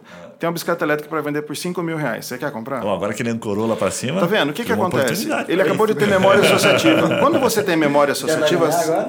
É, quando você tem memória associativa, você toma decisões melhores. Faz sentido. E como é que, você, como é que o cérebro aprende? O cérebro só aprende de duas formas ou por repetição, ou por impacto emocional. Não tem um terceiro jeito. Definitivo. Então, treinar o vendedor é o quê? É repetir as ações. Faz sentido pra caramba. Se você não repetir as ações, ele não vai aprender nunca. Por isso que, pra, por exemplo, a gente, né, eu, eu, apesar de não parecer pelo meu formato de coxinha hoje, mas eu treinei arte marcial há 25 anos. Cara, você não dá um soco e fala assim, pô, tô legal. Você tem que treinar aquilo todo santo dia. E todo dia você percebe que você melhora um pouquinho. Né? Então, essa prática é que leva à perfeição. Por isso que eu falo, eu não contrato vendedor só porque ele já sabe alguma coisa. Ou só porque ele tem uma carteira Cara, se o cara não é um bom cara com relacionamento, que é uma habilidade é, que a gente pode desenvolver, inclusive, né, a qualificação de relacionamento, ele vai montar a sua própria carteira. Ah, mas demora tempo. Isso tem que estar no budget da companhia. Sim. Então, o planejamento de todo o processo é muito mais complexo. Então, se eu sou um gestor de vendas e eu preciso fazer meu time dar resultado, eu tenho que contratar caras que vão poder me entregar um resultado no curto prazo alguns, médio prazo outros e longo prazo mais alguns. Eu, eu faço esse, esse estudo, eu estabeleço um, um pipeline saudável na minha organização para que eu possa manter as contas em dia. Então, não tem resposta simples claro. para pergunta difícil, velho. Você não sabe tem. que, o Fernando, você trouxe, me lembrou uma situação que, inclusive, um amigo nosso foi, foi trabalhar lá agora. Tá cheio de amigos, né? É até difícil quando tem muito amigo indo para o mesmo lugar. Que são as empresas MetLife, Prudential e tal. Esses caras têm, uma, têm um formato de venda que ele já está atravessando uma década e não muda. É botar o papelzinho, o cara não faz circular, marketing, ele não faz marketing digital, ele não aparece em revista, outdoor, ele faz o mesmo formato. Aí lembrou porque você falou bem da repetição é, do relacionamento. Hã? Não funciona até hoje? Não, funciona bem Os caras são mestres. Os caras são mestres em fazer isso. Aí, puta, já fui estudar uma vez e acabei fazendo um curso que os caras dão, né? E quem pegou um pouco dessa linha, só que depois foi aprimorando um pouquinho, é o Flávio Augusto, né? Trouxe um pouco pra, uhum. pra, pra WhatsApp lá, porque, cara, o bicho, se você de repente passou no WhatsApp e aí quer comprar um negócio, os caras vão te né, induzindo, vão te envolvendo ali no processo. E no final você fala que não vai comprar, os caras quase te batem. Mas aí voltando pro, pro MetLife... Cara, eu, eu odeio esse tipo de vendedor, cara. Pois é, é mas já quase tretei tipo esse assim, mas fica mais certo. Time sharing, sai pra gramado, os caras te abraçam, Esse cara jantar, ganha comissão. Parada, esse cara. ganha comissão. Se ele não fechar o negócio, não ele não come, irmão. Cara. Esse cara não come no final do mês, irmão. Cara, o que eu achei legal da MetLife? O índice de quebra desses contratos deve ser grotesco, é. né? O cara bota pra dentro e pra manter lá dentro. MetLife viu o seguinte, pelo menos o que eu, eu aprendi assim com os caras que trabalham lá. Ele falou, cara, assim, a primeira coisa que os caras falam, fazer um pente fino, pagam bem. Então, legal, o Fernando, pô, os caras pagam bem, que é um diferencial, chama fixo, atenção. Né? Isso, pagam um fixo legal por um tempo, para depois Decente. ele se virar. E depois, cara, ele fala assim: só que para você chegar lá, você tem que provar que você tem muito relacionamento. Desses que você tem no Carteira, WhatsApp aqui, né? quantos? Então, puta, quebra a maioria. Daí uma galera não consegue entrar. E aí o formato de venda que Tem assusta, que é, importa, né? é, cara, que é um negócio impressionante, né? Que o cara vem, então ele insiste, né? Bem disciplinadinho, então a disciplina, pega o que o Fernando falou, eles são muito chato. Eles são muito chato. E eles são amigos nossos, inclusive. Porque você fala assim, não, cara, É não, é, que- não, deixa aqui, eu vou ver mais pra É frente. por isso que o vendedor começa a ter fama de chato. E esse mais pra frente, né? Daí ele vem e traz. Aí todos os vendedores são Um abraço pro. Pablo, inclusive, almoçar amanhã aqui, que ele vendeu. Daí, só pra finalizar o raciocínio, o que, que acontece? Pô, na hora que o cara tá ali, daí tem a lógica dos três sims, né? Que é muito bacana, né? Ah, então não sei o quê. Daí o cara. Ligar três sims da pessoa, No né? treinamento que ele falou assim: ó, quando você pergunta aqui, o, né? Puta, então, arrancou os três sims, a pessoa tá tendenciando ali, né? Eu vou pedir pro Fernando explicar ver se isso né? de fato faz sentido. Se é gatilho ou se é outra coisa. Neurocientificamente faz sentido. Faz sentido. A hora que ele terminou, ele fala assim: então, puta, você gostaria, você poderia me indicar aí três pessoas, três, quatro, cinco amigos, uma pergunta que ele faz, eu não lembro agora.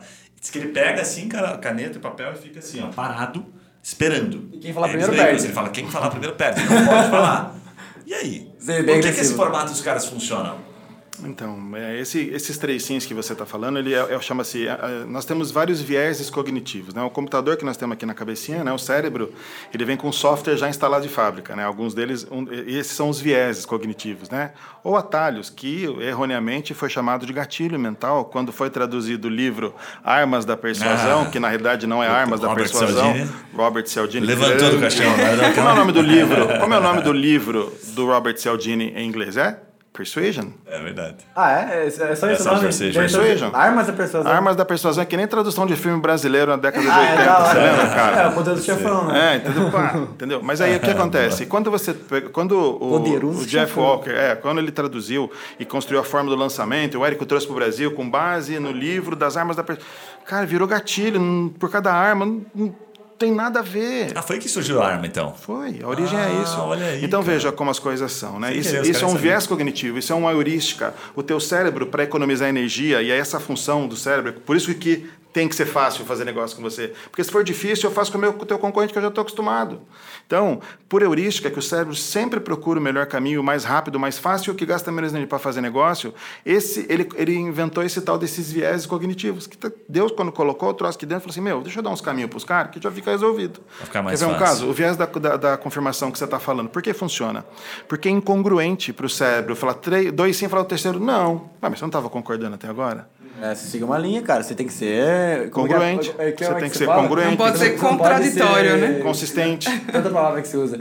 Da Você não- coerência? é, você não pode ser coerente, não pode ser incoerente, né? Ah, não, não. Fala pra ele que às vezes assim, a gente às vezes cai numas ciladas Mas assim. é sentido, né? Você, É, tipo, tá, sentido coer- você tá seguindo claro. uma, uma, alguma ação. Daí você fala, não, agora tem que ser coerente. Não, eu tenho aqui, né? Por isso a eu hora falo pro pessoal assim. Mas é vezes- automático, né? Automático. É automático. Automático. Não Você é percebe algo que tá que eu estou dizendo, eu Não, não, não, vou ser incoerente agora, eu vou continuar dizendo É. sim. É, não, não é só É automático, é inconsciente. É inconsciente. É, é. Isso que é legal. Você nem percebe, tá envolvido ali. Mas é Exato. E, o, neurovendedor. Sem enganar. E o neurovendedor, ele conhece quais são esses atalhos. Sim. É que nem a versão à Explora bem. perda. Gente, nós odiamos perder. Todo mundo odeia perder. Todo mundo odeia perder. Por exemplo, faça um caro coroa agora aqui. 100 reais eu pago para quem acertar um caro coroa, você me paga, eu pago 150. Se você perder, você me paga 100. O que, que acontece com o teu cérebro Nossa. agora, nesse momento? Fala assim, ah, um ótimo negócio. Então vamos. Casa aí. Então você fala assim, "Ei, mas eu posso perder. Então ele não vai. Veja, se eu, eu posso subir 300 para 100, 300 pau aqui para fazer um caro coroa. Eu te pago 300 então a agora. perda. Entendeu? Só que o que acontece? Você está começando a ficar interessante. O que, que você no está para o fazendo? ímpar, para a impressão melhor. E olha que legal. mas, mas olha, entenda a fenomenologia que está acontecendo aqui. Ele está falando, ah, legal, começou a ficar legal. O que, que ele está fazendo? Isso é básico. Destruindo isso o é cérebro. previsível. Receita previsível, não. O ser humano ele é previsivelmente irracional, que é o que ele está fazendo agora. O que, que ele está fazendo? Ele está subindo a barra dele dizendo assim, ó, eu sou corajoso. Turma, tá ouvindo como eu sou? Eu vou, hein, eu vou, hein. Ele não vai, mas eu vou, hein, eu vou. Intimidando Quer- as quer ver? Quer ver que é casado? Ele tá, eu, eu sabia que ele ia fazer assim. É previsivelmente irracional. Eu sei que é assim que o sistema humano funciona. É, minha Se eu sei que é assim. direto, que Ah, é muito mas previsível. Nós somos todos. Mas olha, eu vou falar, sou a única mulher na mesa. o elas homem são- é, É muito mais previsível, né? Elas são bem melhores que nós. Torna cara, a gente. bem é, melhores. cara, Elas eles Eu sei que eu tô em, cara. E a gente em minoria coisa, aqui, né? Não, nós mas não temos nem olha... direito de achar, às vezes. E eu posso falar de propriedade porque eu tô há 26 anos com a dona Viviane e eu não tenho medo dela, tenho Pavor. pa- pavor. é. Mas Isso significa que ela está fazendo o trabalho certo. maravilhoso. Ela Faz, chama de faz respeito, 26, né? 26 anos. Não, é a mulher da minha vida, deu uma sorte absurda. Mas é, então assim, como a gente sabe de todos esses viés, essa previsibilidade dos comportamentos humanos, é um livro até que eu recomendo pra galera, Previsivelmente, Previsivelmente Irracional, Ah, do Dan Ariely, né? Um cara genial, genialista, ele tem payoff, ele tem vários livros bons. Esse livro mostra para as pessoas como nós somos previsivelmente irracionais e sabendo disso, um bom vendedor tem que fazer o quê? Eu Dar sei que é assim que você vai fazer. Então, por exemplo, é, existem vários pontos negativos que um cliente. Eu perdi o nome da sua empresa, desculpa. Ponto mais. Ponto mais. Existem vários pontos negativos que eu, enquanto cliente, vou sofrer se eu não comprar o serviço da Ponto Mais, certo? Quais são? Eu não sei. Eu tenho que saber. Mas o teu vendedor tem que falar para mim, porque se eu sei que eu vou ter uma perda iminente, meu chefe fala assim, cara, não perca, não perca. Ficando A- barato- gente, barato a, o a sistema, geladeira foi inventada por causa disso. Por quê? Você pegava um peixe no rio, deixava na sua caverna, ele apodrecia, entrava outro bicho e comia todo mundo. Você vai perder a sua vida. A geladeira faz o quê? Conserva. Então fica fedendo. Você você me Então, lembra de tudo uma isso. história muito bacana que eu vi uma vez um- uma pesquisa, eu falei, cara, não acredito nisso. E, e vejo na prática isso em casa, vejo até pelo meu comportamento.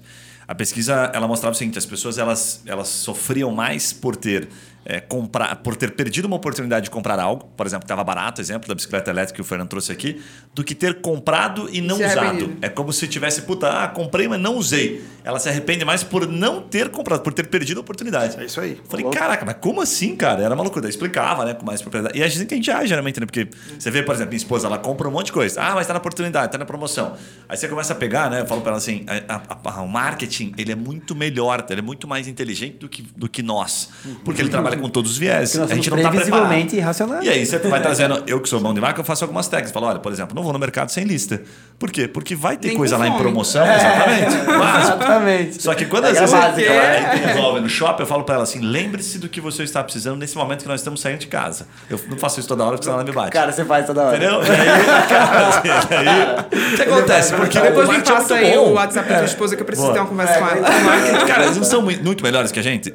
Eu cheguei a essa conclusão. melhor. A gente não é capaz de lidar contra o marketing. Não, marqueteiro- E aí, só para complementar o raciocínio, sabe o que, que acontece? Eu, eu- uma vez eu já falei isso para você. Eu não sou um cara de consumo de rede social. Só entro nas redes da empresa e tal, não publico e não consumo. E quando eu comecei a deixar de consumir, eu já li alguns livros que falam também um pouco sobre isso, assim. Eu percebi o quanto nós somos previsíveis, de fato, até em termos de consumo, de compra. Eu sei exatamente o que a minha esposa vai ter interesse de comprar Somos se manipulados eu ficar todo. olhando o que ela está consumindo. Então ela tem vontade de comprar roupa porque ela está vendo as outras coisas. E aí eu parei de consumir rede social, sabe o que aconteceu?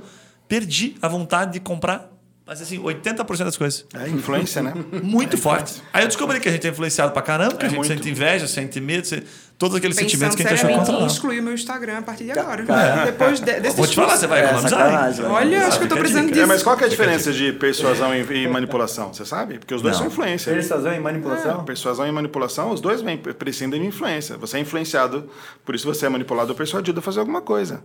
A persuasão, e é o que o marketing deveria fazer, porque pelo Kotler, né, marketing é uma relação comercial onde ambas as partes saem satisfeitas. Sim. Pronto. Né? Então, a persuasão é o quê? É você influenciar o teu cliente, o teu consumidor, numa relação comercial decisão. onde ele vai ficar feliz também. Isso. E a manipulação, qual a diferença? A manipulação é Quem que fica você... feliz só só. Exatamente. Não faz a conta. né? É bom para mim e você que se dane. Então, as empresas, por isso que eu falo da questão da ética, né, do vendedor ético e do, do vendedor do hambúrguer da sua, da sua hamburgueria. Meu, o cara tem que saber se qual é o seu, seu gosto, se você prefere vegano, ó, você quer vegano, cara, a gente tem uma opção super nova aqui, bacana assim, assim, assim, assim. Ah, você gosta de carne? Qual é o ponto da carne que você gosta? Mal, mal passada, sei lá, né? Pô, então você sabe comer carne. Sabe? É um cara que se relaciona com as pessoas. É um cara que abre, é, abre esse linha de conversação. Vocês- costumam ir em restaurantes tradicionais? Tipo aqui em Curitiba, o Calabouço, a Calabouço. Panfilha. Olha, aqui do lado. Ah, do Calabouço a gente já foi aqui várias vezes, é. aqui. Cara, cê, cê- por exemplo, você vai na Panfilha, ali na Batel, na Panfilha, né? Pra quem não é de Curitiba, é uma avenida chique aqui. Melhor sopa de Curitiba. né? Pois é, eu É, também na acho. frente do shopping ali, né, Panfilha? É, na frente do shopping. Ah, já foi? É bom. É, ali. Pátio. É, Batel. Pátio Batel. Batel. Ali, cara, o vendedor ali, o Edson, ele tem, uns, sei lá, uns 30 anos de Panfilha, Uhum. 20 anos de Panfilha. Meu, você chega lá, ele sabe o que, que você vai pedir. Esse cara vende muito. Esse cara vende muito. Ele, ele tem um relacionamento já com você. É. Ele pensou lá atrás também, né, Fernando? Foi perpetuando o negócio, né? Então, mas então, mas ele começou lá atrás e o ambiente promoveu que ele pudesse fazer isso. Porque antigamente as coisas não eram como são hoje. Sabe, tudo muito rápido, muito rápido, muito. Cara, o cara. Bom, tinha um restaurante aqui em Curitiba que eu adorava, que era o Família Italiana, que ficava ali no Iguaçu, que a dona Maria, esposa do seu Giovanni, ela sentava à mesa para tirar o pedido. Ela levava Legal. 10 minutos para tirar o pedido. Aham. Ela conversava com você, ela Outro, o que outro você quer. nível, né? de- É, entendeu? Ah, mas você consegue emular isso de uma certa forma, assim. Agora né? você vai falar assim, É, como é que você faz isso no, natural dela, no- né? Então, mas, Mas no McDonald's, como é que você faz? Não faz. Mas o Outback tentou Mas fazer um Outback- pouquinho, replicar um o pouquinho Outback disso, faz né? isso. Outback, a pessoa Outback, se- sim. Faz um bom trabalho. Mas nesse você já foi recentemente no? Outback? Não. A turma não se ajoelha mais para falar com você na mesa. Ah, Cortaram isso? Cortaram. Agora, é, então, pelo menos as últimas vezes que eu fui, meus filhos adoram ir lá, né? E é fácil, porque é no shopping e tudo, a gente já vai lá direto. É, não se faz mais. Perderam mão. Mas no- na tua hamburgueria, ou na hamburgueria que você, de você que está ouvindo, cara, permita que o teu, teu, cliente, teu é, garçom seja vendedor e melhore a qualificação dele, ajuda ele, treina ele, sabe? É, o prato do chefe sempre funciona muito bem, a dica do chefe. Por que, que a dica do chefe funciona bem? Porque ela, se é um prato que o chefe está indicando, pra, na sua concepção, é, é mais ou menos perigoso você gostar de um prato que o chefe está indicando. Bem menos perigoso. É, faz sentido. Entendeu? Cara, eu queria entender como é que vocês. É, qual que são as melhores práticas para definição de metas? Tipo, lá na, na Ponto Mais, como é que você define, ou seja, quem participa da definição, como é que você destrincha isso nos times e como é que você acompanha isso? É diária, mensal, é semanal? Como é que é? É, existem algumas metodologias né, para distribuição de metas, que primeiro parte do princípio de qual é a meta da empresa, né? que aí a gente utiliza a metodologia de OKR, que são os objetivos e os key results, nada mais do que os objetivos e os resultados chaves que a gente vai atuar para poder chegar nesse objetivo principal. Tendo o objetivo que a empresa tem, né, de chegar em determinado ano, a gente começa a destrinchar, destrinchar isso em metas comerciais, marketing financeiro, recursos humanos, produto, tudo. E aí existe uma, uma metodologia que eu gosto bastante de atuar com ela no time comercial, que é a metodologia SMART. Ah, Smart. né, que traz muito o conceito da meta ela ser atingível, de ser uma meta temporizável, de ser uma meta mensurável, de ser uma meta que de fato o time acredite. É, mas na construção existem alguns requisitos que a gente utiliza porque a gente tem times diversos e diversos senioridades dentro do mesmo time. Então eu tenho um vendedor que ele é júnior, eu tenho um vendedor que é pleno, eu tenho um vendedor que é sênior. Dependendo de onde ele está e de qual fase de maturidade dentro do processo comercial ele se encontra, ele tem uma meta. Porque não adianta ter a mesma meta. Não tem como eu dizer, olha, você está aqui na Ponto Mais há um ano, tua meta vai ser igual a de quem está chegando agora, que ainda vai aprender, a gente vai desenvolver. Tem todo o processo de onboard desse vendedor, tem todo o processo de rampagem desse vendedor, que é justamente o tempo de maturidade que ele vai ter até atingir os 100% da meta. Isso é, cara, isso é animal. Uma baita... Quanto tempo rampa lá? Só para ter uma noção. A gente faz o seguinte, a gente contrata o vendedor, ele passa cerca de 21 dias em onboard, porque ele faz uma certificação do produto. Vender um sistema, você precisa entender que um sistema ele é complexo. Então tem toda a parte técnica que ele precisa entender, de leis, porque a gente trabalha com mercado de RH, né? Então DP. Trabalhista na veia. É, exato. Então ele tem que entender muito bem. Né? Ah, e hora extra, a gente trabalha aqui com direito, né? Hora extra é uma das Isso, causas. é volume, maior- É, é é o maior volume de causas do país. Isso. Então, ele precisa ser certificado primeiro no produto. Depois que ele é certificado no produto, ele precisa entender quais são os processos comerciais. Então, para isso que existe um playbook de vendas, que é justamente como é que a gente repete o processo do, do, do vendedor que já está lá trabalhando há um ano para o cara que está chegando agora. Como é que a gente replica o processo? Playbook. Então, ele chega, ele vai ser treinado pela área comercial. Então, a gente tem um Sales Enablement que vai treinar esse vendedor. Ele vai fazer um, um 360 na Ponto Mais. Ele vai conhecer o marketing, ele vai saber como é que o marketing apoia no dia a dia. Ele vai saber como é que o produto desenvolve novas tecnologias. Ele vai saber como é que o suporte atende o cliente lá na ponta, quais são os SLAs de atendimento. Ele vai saber como é que engaja o cliente na área de engajamento. Caramba. Ele vai saber como é nível. que é o sucesso do cliente dentro da Ponto Aí já foi Mais. quanto tempo? Aí ele, no, a última, é, ele é treinado, tem todo o processo comercial, aí ele vai ter técnicas de vendas, ele vai aprender. E a última fase é um roleplay, onde a gente participa para poder dar dicas. Então ele vai vender pra gente, depois que ele passa por tudo isso. E aí a gente dá dicas, ele sai de lá pronto para iniciar. Durante esses 21 dias ele não tem contato com o cliente real. Não. Tá. Não tem Depois contato com o vai cliente. pra, pra. Depois ele entra na operação e aí, a partir daí, ele está pronto para começar. Porque não adianta eu simplesmente contratei, agora senta aqui e trabalha. Não, a gente, enquanto líder, a gente precisa fornecer os recursos necessários para que ele possa performar. Porque não existe equipe de vendas ruim. Não existe vendedor ruim. Aí. Existe líder que não forneceu os recursos necessários para o vendedor bater a meta. Sabe que esse negócio de meta me lembrou uma situação aqui que eu acho que o Fernando pode colaborar também. A Lívia. Você queria que ela terminasse como é que é a estrutura das Não, metas? é, que ela coisa- Só começou. vou contar uma historinha rapidinho aqui que eu acho que mas pode é- fazer bastante Queria sentido. entender o resto ainda. A gente fez uma, a gente faz uma meta aqui que o cara, né, a partir do segundo mês, a gente começa a colocar um númerozinho para ele, um pouco parecido com o de vocês ali, né? Dá uma, faz ele rampar ali. Mas aí entrou esses tempos é, um vendedor que no primeiro mês, puf, o cara engoliu a meta e dobrou, ela bateu. Aí eu mas que porra, nunca vi isso acontecer. Alexandre, André, um abraço para Alexandre, inclusive. Depois, Lazarento abandonou nós. Mas beleza. Me conta, me conta onde ele tá. Que que eu- talvez tenha uma explicação Não, aí. ele foi para Ô, ô, Guilherme, me conta onde é que ele Sim, tá, que eu tô encon- com vagas encontrei lá, não mais. Eu, eu encontrei ele no happy hour esses dias, no, da, da, ele não foi pra mais um lá? Foi para mais um café. É, encontrei amigo, no café, lá, mais um amigo, café amigo nosso. mais um Grande café que Vinícius, grande É, não, Vinícius. não, e foi engraçado o ele, cara- eu falei, cara, mas você não entrou O agora cara na empresa entrou, lá? olha, olha essa Vai, história. O cara entrou, um abraço para Alexandre. O cara entrou, daí para no primeiro mês. Bum. Alexandre, arroba Lívia Nem- Alves, pode me é, procurar. nem viu? o- o pra mais. diretor- Nem o nosso diretor comercial, que é bom pra quiser dobrar caramba seu e tal, salário fechou assim. Aí passou um mês, eu falei, e aí, como é que tá o time lá e tal, né? A gente vai tomar aquele cafezinho e tal, aquele feedback. Ele, ah, o cara já bateu a meta ali. Eu falei, "Ah, o que, que esse cara fez? Cara, resumo da história, para não, ficar muito longa. Ele basicamente comeu o processinho, o playbook, comeu o playbook. Sim, sim. E não entregou pro cliente nenhum, assim, pá, pá, Disciplina. pá, pá. A gente Disciplina acabou de total. falar sobre Cara, isso. a hora que daí ele bateu o playbook, a gente falou, cara, que massa. Por quê? Sinal que, opa, o playbook tá funcionando, ok. Vamos replicar, daí vem o roleplay e tal, e vai trazendo outras pessoas que vão ficando para trás. Mas qual foi o, grande X da questão ali? Pô, precisamos de mais Alexandre. Ele acabou saindo, foi, né, brinquei aqui porque surgiu uma situação que era mais interessante para ele e tal. Sim, sim. E eu acabei encontrando ele no evento sem querer. A gente foi convidado para o evento lá da, da- na- no Atlético, na Arena do Atlético. Sei. Foi nesse evento. A gente tava lá, ficou todo envergonhado. Eu falei, não, Alexandre, tá tudo bem, tudo certo. Isso aí. Só que qual foi a moral da história? O cara comeu o playbook e fez o negócio acontecer. Daí a gente pensou, pô, vamos replicar esse negócio, vamos trazer mais Alexandres. Não trouxemos bem assim. E a gente vai percebendo, tem hoje pessoas assim que né, vendem muito, vendem inclusive mais né, do que ele talvez. Talvez ele fosse rampado e se tornasse um baita vendedor, ou talvez ele continuasse naquele platô, começasse muito bom e ficasse.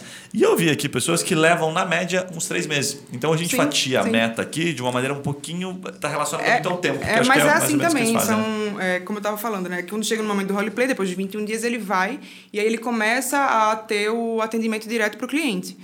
E aí, depois desse processo, durante três meses é o período de rampagem, onde a meta dele começa com 30%, depois 60% de uma meta cheia, depois 90%, e a partir do quarto mês, meta cheia.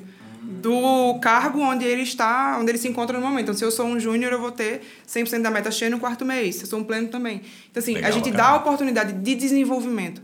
Então, quando me perguntam, ah, Lívia, qual é o segredo de uma equipe de alta performance? A gente cresceu mais 150% em um ano. Uau. A Caraca. gente triplicou o faturamento.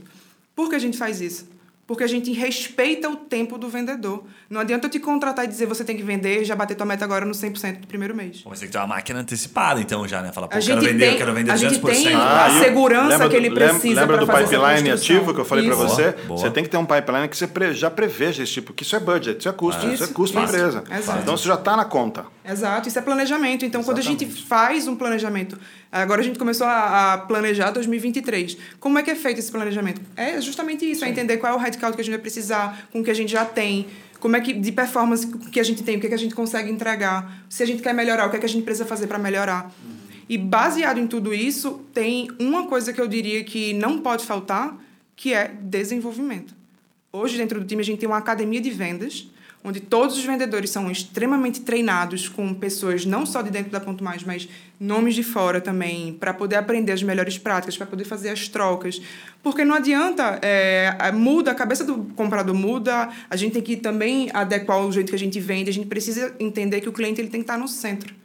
Então, se eu entrego uma meta onde o, o maior interesse do vendedor vai ser bater a meta para ganhar o dinheiro dele, que construção é essa? Putz, Qual é a é base sólida que a gente tem para fazer uma boa equipe? É, e os compradores estão cada vez mais bem preparados. né? Bem, então assim, tem várias empresas, muitos concorrentes, eles sabem exatamente aquilo que A o gente não tá concorrente mais tão bobo precisa. também, né? Pra comprar as coisas, né? Ainda bem, né? É, é que você exclui o Instagram, né? É, isso que eu. Senão seria outra coisa. Não, a gente é influenciável aqui. ficando muito esperto nas coisas. É, não, mas as indústrias, mesmo as empresas, né? As empresas estão preparando mais. Eu dei treinamento de neurocompras para compradores de empresas é. grandes. Caraca. Os caras me contrataram para ensinar os compradores a comprar melhor. A os fazer as perguntas para os É, vendedores. pois A é. gente pega sentido. muito comprador muito preparado também. Um amigo meu falou assim: pô, você tá vendendo pros dois lados? Eu falei, cara, eu sou É. vendedor. Eu tô vendendo meu peixe aqui. Vendedor bom não deixa dinheiro em cima da mesa. O, melhor vem, que, o, que vence o melhor. Exatamente. O bom- Exatamente, mas então, você vê que legal, né? O bom do conhecimento é isso, é que ele é livre, né, cara? Essa é a vantagem, Indo né? finalmente aqui, infelizmente, a gente tem. Uma, já passou, passou uma hora, cara. Sério? Que 10% do pauta aqui, mais ou menos? Eu- eu papo. vamos marcar. Marca, olha, eu não fiz a pergunta da, da- quando a meta não é batida, feedback. Não, mas é- ainda vamos pra rodada final Vamos, agora. vamos, Vamos tá pra bom. rodada final. tem mais minutos, gente, tem A pergunta minutos. que eu quero fiz a fazer pergunta outbound, do inbound. É, mas aí você também vai ter um podcast só sobre isso, né? Mas tudo bem, né? Você ficou perguntando, monopolizou, eu não Ah, foi bem isso, tá bom. Fernando, é, no teu, no- na tua vivência, quais Só são os queria pontuar principais... uma coisa. Não, pede desculpa, você, não, pede fala desculpa você. lá pro Não, teu vendedor aqui ao vivo. Aquele que você contratou faz um mês e tava reclamando que ele não tá vendendo na tua empresa. Pede desculpa. Ah, dá um nome aí, aquilo lá. Qual- qual- ser sempre. Apresenta ele que a gente treina ele, Posso deixa ele Ah, bem. É, é, é que a minha É rampagem lá... porque tem- o, o Yuri ele é ansioso, ele acha minha- que não, tem que vender rápido. Não, cara, é que a rampagem na minha empresa, eu criei um playbook, um é processo lá dois que é rampagem em 30 minutos. É diferente. Ah, entendi. É uma coisa mais, prática. Eu com ele, como é que tá lá? Ah, o cara não tá vendendo ainda. Pô, o cara é ruim, acho que vou Já trocar. faz uma semana. cara. É, como é que você ensina empresas que não têm cultura assim de definição de meta ou que aquela empresa que, cara, às vezes ele nem para para fazer ó, aquele planejamento da empresa. Começa por aí, né? Uhum. A maioria das empresas, vamos né, ser sinceros, nem planeja o crescimento, né? Aham. A empresa vai rolando, né? Aquela loja, Deixa ou aquela, levar, né? ou aquela empresa familiar, enfim, ela espera oportunidades aparecerem. Sim. Mas assim, a empresa que não tem planejamento de metas, como é que você estrutura isso numa empresa do zero? Então, aí você precisa criar cultura. Você sabe que eu fui dar palestra para um pessoal de vendas de automóveis do Rio de Janeiro, né? o maior evento de vendas de automóveis do Rio de Janeiro. Estava até o Pablo Spy lá comigo, foi bem legal. E eu fiz uma enquete antes de fazer a palestra em qual é o maior problema que você tem na sua empresa. Ah, é que meu vendedor não é treinado. Beleza, show de bola. Essa era a maior venda. Chegou no dia da palestra, eu falei, ó, pessoal, tá aqui o, na enquete, quem ganhou foi o maior, que os meus vendedores aqui não são treinados. Legal. Quem trouxe o seu vendedor? Ah, boa. Um cara levantou a mão. Tinham 400 pessoas. Um cara. Quem trouxe o vendedor no evento? Sim, trouxe o vendedor no evento. Puta, esse a, matou a pau, né? a reclamação dos caras é que o vendedor não é treinado? Sacanagem, cara. Essa é a reclamação, ah, o vendedor não é treinado. Tá, cadê os vendedores? Aí eu pe- sentou o cara, né? Todo mundo aplaudiu aquele cara que trouxe, né? Aí ele sentou e eu falei assim: quem é vendedor aqui que está aqui porque quis e não foi trazido pelo seu chefe, pelo seu gestor? Aí levantaram uns quatro ou cinco. Eu falei: continuem de pé porque vocês vão ser contratados até o final do evento. Então, o que, que acontece, senhores? É exatamente isso. Você tem que criar cultura nas empresas. É difícil para um consultor, para um profissional, para um palestrante, para um professor, para um treinador, ajudar a empresa a criar cultura. Isso vem de cima para baixo, né? Mas acontece o quê? Que é o que ela falou. A escola de líderes faz com que as pessoas possam buscar essas respostas. Então, é, o estudo da liderança faz com que você busque novos ambientes, busque criar ambientes interessantes para que você tenha culturas legais, adequando. A gente está vivendo hoje numa geração que daqui a pouco ela vai ter muita dificuldade para contratar com esse monte de, de burocracia e regra. Né? A grande questão que ela falou, que você disse também, é o playbook. O playbook é genial, o problema é o script. Aí eu quero Ah, matar. sim, Quando sim, o cara tem sim. script, minha vontade é torcer o pescocinho. Sim, fica parecendo um robô falando Exato, com você. porque engessa. Já o playbook não, o playbook fala assim, ó, você vai aprender um troço, mas você vai colocar do seu jeito. Exato, Show. exato. E é isso que as pessoas têm que entender. A gente tem que respeitar as diversidades, não só de falar, de verdade. Vai ter um vendedor que é mais rápido, vai ter outro que é mais lento. E aí vem o conceito de time. Como é que é isso, falando da cultura, né? Você vê, a palavra time vem do carro de boi, sabia? O carro de boi tinha dois boi. Dois bois que puxava o carro de boi. Tá, tá lá. Aí tem um boi que é muito legal, muito rápido, vai muito legal, e outro vai meio. Qual boi que você troca no seu carro de boi? Você troca o rápido, porque é difícil de achar outro boi rápido. Então você joga o boi rápido fora e contrata dois, né? Porque se andar com um carro de boi puxando para a direita, você vai ficar louco. Então a gestão do time passa por você escolher os melhores talentos para aquele objetivo que você quer. Às vezes o teu objetivo é chegar mais rápido, então você vai gastar mais tempo para achar um boi mais rápido. Mas a sinergia do time toda está na mão de quem tem a rédea. Isso. Entendeu? E é essa gestão incompetente que faz com que excelentes profissionais fiquem frustrados, né? E aí você tem toda Muito uma cadeia problemática que você vai ter que fazer a gestão. Então, pessoal, gestão é cultura. Você tem que procurar novas culturas, conhecer novos ambientes. Inclusive, é isso que faz uma empresa. É você sair do seu micromundo e olhar tanta coisa que tem por aí que pode ajudar na sua empresa a você ter melhores resultados. Quer fazer tuas últimas aí? Cara, essa do boi matou a pau. Eu tenho uma última Essa do boi. essa do Essa tá... essa vai usar essa do boi por ó, uns 30 Não, dias. não. É, Ele tem, não, umas três aqui. Ouvir o podcast. Não vou pegar todas dele aqui, né? Da Lívia também. ele tem umas, umas analogias Escuta, boas. um, um ponto importante aqui, né? Meta não batida. Puta, não bateu a meta e tal. A gente tem aquele período, ok e tal. Aquele luto, né? É, como é que é um feedback para um vendedor? Né? O que, que vocês têm de prática? Se é a mesma coisa para os outros gestores e tal? Como é que, o que, que vocês Olha, recomendam? se você espera 30 dias para falar que ele não vai bater a meta ou que ele não bateu a meta, você já começou errado. Porque a meta ela se acompanha diariamente. Líder competente, tá vendo? É isso, gente. Então, assim, a gente tem a meta Até do o playbook mês. do líder, assim, lá, Na linha, né, cara? Mas na eu, ponta. é, é, é porque é sério, assim. Se a gente tem uma meta do mês, essa meta ela é dividida Sim. por semanas e a semana tem cinco dias. A gente precisa acompanhar o desempenho do vendedor diariamente para a gente saber se chegou na metade do mês e ele está com performance abaixo do que deveria estar. A gente tem que fazer um plano de ação. Claro, faz sentido. E, e essa atuação do líder nesse momento é super importante. Porque se o líder esqueceu que o vendedor está ali, ele está precisando de ajuda, e muitas vezes as pessoas têm dificuldades em falar que está com, com problema. Porque como é que eu vou falar para o meu chefe que eu não estou conseguindo bater meta? Ele vai dizer, ô, eu contratei um incompetente? Então a cultura do medo, ela foi muito estabelecida no time comercial. liderança E é por isso que as pessoas têm medo de chegar para o chefe e dizer, pô, eu não vou conseguir bater a meta esse mês, me ajuda? Então é papel do líder ser proativo nesse sentido e dizer, ó, senta aqui, vamos ver o que é está acontecendo. E abrir o vamos canal de olhar teu comunicação, funil. né? Abrir o canal de comunicação, Sim. que é fundamental o canal de comunicação. Sem querer te interromper, e já te interrompendo, desculpe, mas, cara, quando você abre um canal de comunicação com seu time de vendas, é maravilhoso. Claro, você tem que estar preparado, porque vem um monte de coisa boa, mas vem um monte de merda Exato. também, não tem jeito. Exato. Você tem que estar preparado para isso. O canal de comunicação é o seguinte: o vendedor é a melhor fonte de informação de mercado que você tem na sua empresa. Você não pode calar esse cara. Você tem que ter um ambiente livre onde as pessoas possam errar, Isso. então todo mundo fala, ah, não, aqui pode errar, aqui pode criar. Pode? Sério mesmo? É, vamos Você ver. olha torto. ver. Entendeu? Fala grosso quando o cara Entendeu? erra. É isso, velho. É, é isso. É, é você saber que você está lidando com gente. Não é robô, não é máquina, não é. Meu pai tem um hotel aqui em Curitiba. Ele fala assim: ó, tem três coisas que eu tenho que lidar no hotel: o hardware, o software e o peopleware. Qual dos três é mais difícil?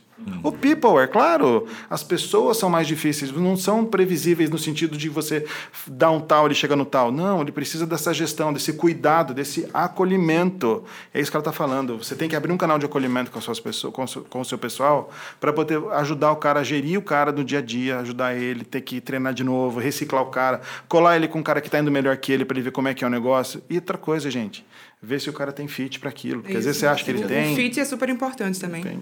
Bem É, legal. muito bom. Galera, eu vou pedir pra vocês darem a última palavrinha. É, eu queria fazer uma pergunta com essa última palavrinha. Então, deixar, quero que vocês de- dizem, é, é, digam assim, ou qual que é o principal erro que vocês veem nas equipes, na gestão, ou a principal dica que vocês sempre queriam que alguém tivesse falado antes. e daí pode deixar, por gentileza, como é que pode entrar em contato com vocês, para quem quiser conhecer um pouquinho mais do trabalho, enfim, e conhecer um pouquinho mais vocês. Boa. Começar com a É, Lívia. Então, assim, quem quiser me, me encontrar, né? Eu tô no Instagram como arroba Lívia Alves, no LinkedIn também, Lívia Alves. Também. É, eu gosto muito de falar sobre liderança porque eu estou genuinamente apaixonada por pessoas desde muito cedo. Assim, eu sou ex-atleta, então eu joguei basquete durante 20 anos e aprendi muito a resiliência, a time, a não desistir depois da primeira perda lá de um jogo de campeonato. E a gente traz muito isso para o mundo corporativo também, né? Então, como é que a gente consegue manter um time engajado? Porque motivação é 3%. É Isso aí. Mas o time engajado, ele faz muita diferença no dia a dia. Então, s- é, eu acho que o que a gente precisa muito mais nas empresas é de gestão humanizada. Né? Porque está muito na moda falar sobre gestão humanizada, mas na prática é muito difícil de se encontrar. É muito difícil encontrar um bom líder. Eu digo isso porque a gente passa por isso. Eu já fiquei com uma vaga de liderança aberta durante seis meses. Caraca. Porque não adianta eu trazer uma pessoa que vai detonar o emocional do time depois de tudo isso que a gente construiu. Eu prefiro não trazer. É. Então, se eu pudesse dar uma dica, é justamente isso: invistam nas pessoas, no desenvolvimento das pessoas, porque as pessoas elas só querem ser ouvidas. Tira uma hora do teu dia para sentar e ouvir a pessoa do teu time. É só isso que ela quer. Faz todo sentido. Fernando, por gentileza. Cara, assim, ó, a minha dica vai mais para vendedor, né, para galera que usa passo debaixo do braço, que vai para cima, vai para o mercado todo dia. Gente, assim, ó, tem que ser fácil fazer negócio com você. Não é porque eu criei essa frase que ela é a melhor técnica de vendas que eu já vi na minha vida, cara, mas cara, tem que ser fácil fazer negócio com você. Se for difícil para o seu cliente fazer negócio com você, ele vai para o padrão e às vezes o padrão não é você. É aquela conversa que você tem sexta-feira com a sua esposa, com seu marido, com seu namorado, namorada, companheiro, companheira. Agora tem que falar de todo mundo. Cara, chega sexta-feira, você quer jantar. Puta, semana foi pesada, vamos jantar em algum lugar? Vamos. Então o que você quer comer? Ah, arroz? Não. Feijão? Não. Churrasco é pesado? Massa engorda? Sushi tá frio? Onde você acaba indo? Sempre no mesmo lugar que você vai toda vez, sentando na mesma mesa e comendo a mesma comida. O cérebro foi preparado para padrões. Se você não é o padrão, tem que ser ainda mais fácil fazer negócio com você. Então, Analise o seu processo de vendas, veja onde tem os gaps, onde é que você pode ajudar a empresa, traga soluções para as empresas, ajudando, ó, aqui não está legal, vamos melhorar. Ah, mas isso a empresa não me ouvi. Muda de empresa. Vai trabalhar numa empresa que te deixa, cara, participar do processo, porque nada mais saudável para um, um executivo, para um funcionário, para um colaborador, do que você participar da vida da empresa ativamente. Então, se não for fácil fazer negócio com vocês, vocês vão ter problemas sérios. Vai ser cada vez mais difícil ganhar dinheiro. E, ó, ganhar dinheiro de maneira honesta nesse país não é crime. Então, se a gente se preparar, tiver melhor preparado, é. melhor que o nosso concorrente, a gente vai chegar muito mais longe do que as pessoas jamais esperariam. Tem que lembrar isso sempre, né, realmente. Sim. E seus contatos, como é que a pessoa Quer me encontrar? Um vai mais? lá, arroba prof de Chiara no Instagram ou Fernando de Chiara no LinkedIn. Já botar na descrição, que já, tô, já adicionei os dois aqui. Legal. Boa, vai lá. Legal. Gui, passa então os recadinhos paroquiais finais aí, por gentileza, para os nossos ouvintes. Cara, quem que é o nosso próximo convidado aqui, inclusive? Ah, agora vamos descobrir. Você vai falar para nós? Vamos descobrir. Agora que é o, o momento que todo mundo tá esperando. Eu tô com ele aberto, mas eu não vou falar. Mas, antes de passar deixar você chegar lá. Você vai seguinte. Você que nos acompanha aqui sempre já sabe, a gente pede sempre para você seguir a gente. A gente está nos canais ó, da Gazeta do Povo, lá no YouTube. Começou recentemente, o pessoal tinha pedido bastante para a gente. Começou o canal Extras da Gazeta do Povo, então estão saindo esses episódios completos na íntegra. Episódio que a gente grava aqui sempre né, leva alguns dias para ser publicado. TikTok bombando, né? Então a gente bateu a, a, a, marca agora no último trimestre, passamos de 3 milhões de visualizações no total de alcance todo o conteúdo aqui vira um conteúdo em texto lá na Gazeta do Povo. Que legal. Então vai ter um conteúdo sobre vendas lá, tem vários conteúdos super bacanas, aí vai para Instagram. Enfim, a gente tira um monte de cortes, vão se ver bastante nas nossas redes sociais aqui, bem essas partezinhas, assim, sabe? Mais legais, mais emotivas, assim, mais polêmicas, porque não? A gente solta elas nos nossos cortes, então não esquece, dá uma olhada no YouTube também, veja na íntegra, se quiser ver um pouquinho dos, dos rostinhos aqui, ver como o Fernando é parecido com o DiCaprio e que ele se confundiu com o DiCaprio. ah, certeza que a tia dele foi sacana. Próximo, olha. olha Você sabia, o André? É, é o André da Reut? Sim, Lucas da Light. Ah, o Lucas da Light. É, o próximo, o próximo tema a gente vai falar sobre mitos e verdades, sobre a, a transformação digital. E é um negócio que a gente vem abordando aqui, Boa. né? O Lucas, puta, veio aqui esses tempos, um evento nosso aqui, esses tempos, não, agora, o último encontro, é, Masterboard. Deu uma baita de uma aula, uma empresa animal, quase 200 colaboradores. O cara fez um movimento animal e vai ter junto também o Marcelo Finger, né? que é da Ace Cortex. Então a gente sempre tá trazendo ah, duas Legal. pessoas, três pessoas referentes Cara, e assim, sabe que para falar do tema. Até é, vamos, vamos lembrar de puxar esse tema com o Lucas, porque ele acredita na empresa dele em holocracia. Então ele não acredita é mais em, em, hierarquia. Como é que é? Não, não é, não é democracia, é uma holocracia. É, é onde você não tem nenhuma hierarquia. Você tem zero hierarquia. Então é uma loucura que ele faz e ele tem um jeito que na empresa dele funciona. Não, o cara, Mas o cara é... deu uma palestra que a gente ficou. Vamos aprender ah, com ele. É, não, é uma coisa que é bem diferente do é, comum diferente, e diferente, eu honestamente não consigo fazer, mas é, eu quero descobrir como é que ele faz, pelo menos. Legal. então, é isso aí. O pessoal não deixa de mandar recado lá, né? A gente manda feedback, às vezes, pô, ver se a gente fala alguma besteira, se gostou, se fez sentido, se alguma não. Besteira? Sempre tem uns haters, né? E vem uns haters aqui nos comentários. Ah, aqui. tá ficando que tá vendo, é legal essa parte. dois, três nomes aqui. Isso é sinal de sucesso. Você que tá olhando aí. É isso aí, galera galera. É pra você que tá ouvindo, esqueça de curtir, compartilhar, como o Gui falou. E é isso aí. É um episódio novo, o melhor show Papo Raiz toda semana. Valeu. Valeu. obrigada gente. Valeu, pessoal.